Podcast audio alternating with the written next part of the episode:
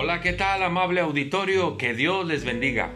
Hoy llegamos al último capítulo de esta segunda carta que Pablo escribiera a la iglesia de Tesalónica. Y estamos hablando del capítulo número 3.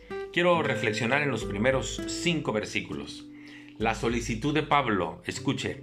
Por lo demás, hermanos, oren por nosotros, para que la palabra del Señor corra y sea glorificada, así como lo fue entre ustedes Fíjese que una de las cosas que yo le pido a la gente cuando me dicen, pastor, ¿tiene algo por lo quiera que, que, ore por usted?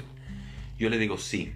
Oren para que cada vez que predique la palabra de Dios, produzca el fruto que Dios espera y que sea la palabra lo que se predica. Y esta es la solicitud de Pablo. Oren para que la palabra de Dios corra. Aprendamos a orar así, pidiendo que la palabra de Dios siga, se siga extendiendo. Dice el versículo 2, y para que seamos librados de hombres perversos y malos, porque no es de todos la fe. Eso es una realidad.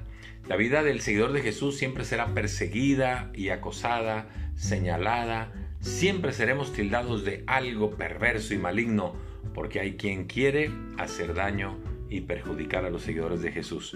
La oración, la solicitud de Pablo es, oren para que seamos librados de esos hombres perversos.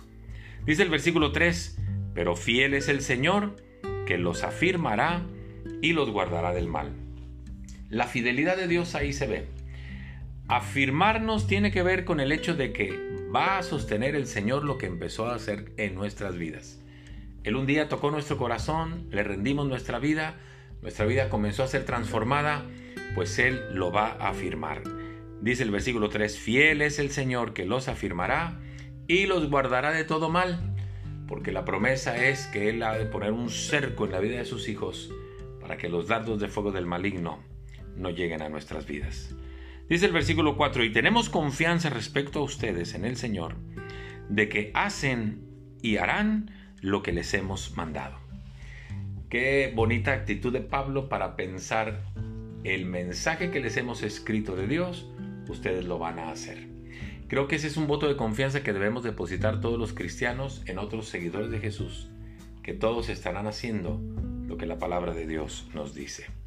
Y luego dice el versículo 5, y con esto cierro la reflexión, y el Señor encamine vuestros corazones al amor de Dios y a la paciencia de Cristo. Me gusta esa expresión, que el Señor encamine mi corazón hacia el amor de Dios y hacia la paciencia de Cristo. Estos cinco versículos están llenos de actitudes de que todo seguidor de Jesús debemos de tener. Procuremos andar así en la palabra de Dios, en el amor de Dios, en la paciencia de Dios. Muchas gracias, que Dios les bendiga, hasta pronto.